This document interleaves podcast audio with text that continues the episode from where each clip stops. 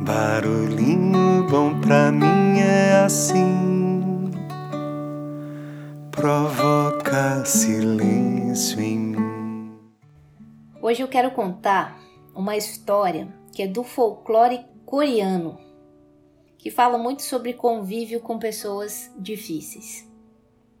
Essa versão que eu vou contar foi extraída do livro da Susan Anders, Por uma Vida de Verdade. Vamos lá. Abre aspas. Uma jovem mulher, Yun Ok, foi até o célebre monge da montanha. Oh, respeitável sábio, disse ela, estou em dificuldades, faça-me uma poção. Tudo bem, disse o sábio, qual é a sua história? E ela respondeu: É meu marido. Nos últimos anos ele esteve ausente, lutando numa guerra.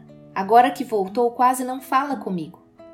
Se falo, ele parece não ouvir. Quando abre a boca para falar, é rude e zangado. Se lhe sirvo comida, ele não gosta. Empurra o prato para o lado e sai da mesa raivoso. Preciso de uma poção para que ele volte a ser amoroso e carinhoso como era antes.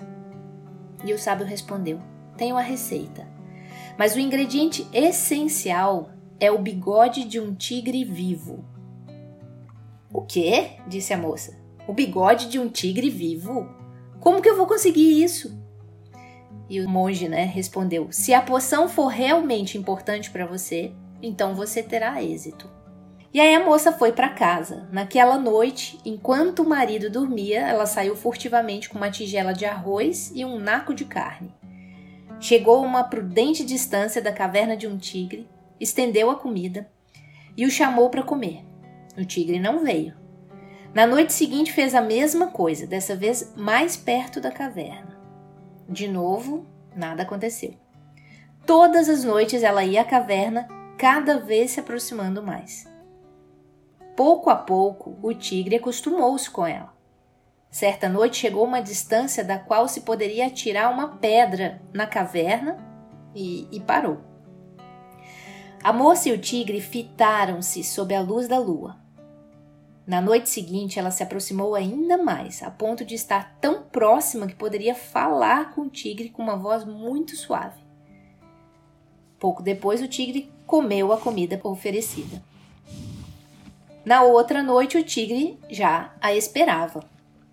Depois que ele comeu, ela passou a mão sobre a sua cabeça e ele começou a ronronar.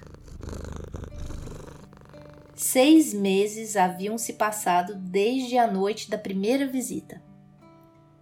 Finalmente, depois de tê-lo acariciado na cabeça, ela disse: Ó oh, generoso tigre, preciso de um de seus bigodes. Por favor, não se zangue comigo.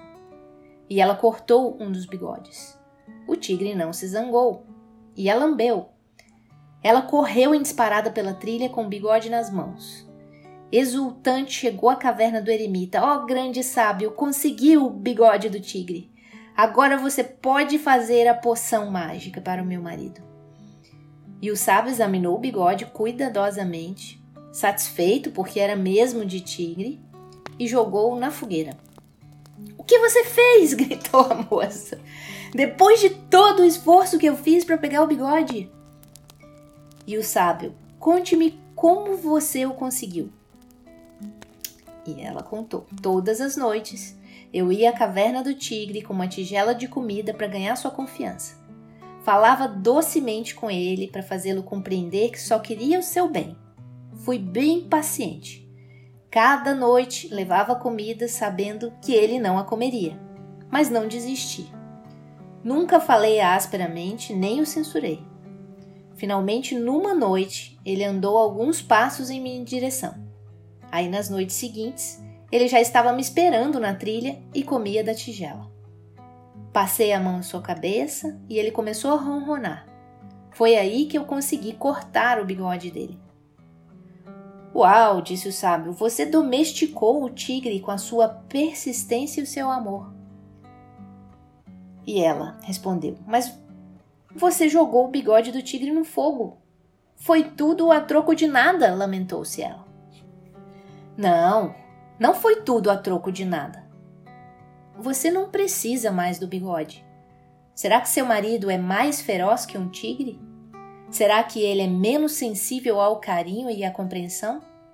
Se você é capaz de ganhar a confiança de um animal selvagem e sedento de sangue com suavidade e paciência, certamente poderá fazer o mesmo com seu marido.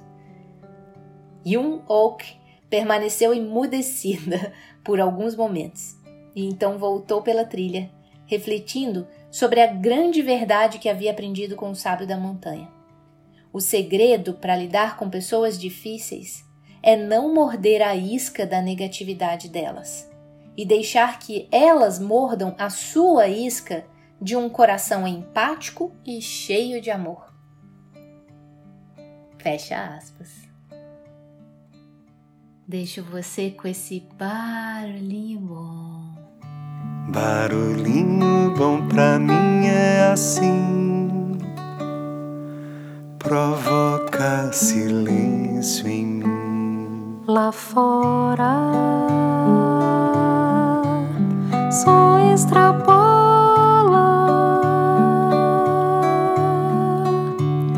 Cá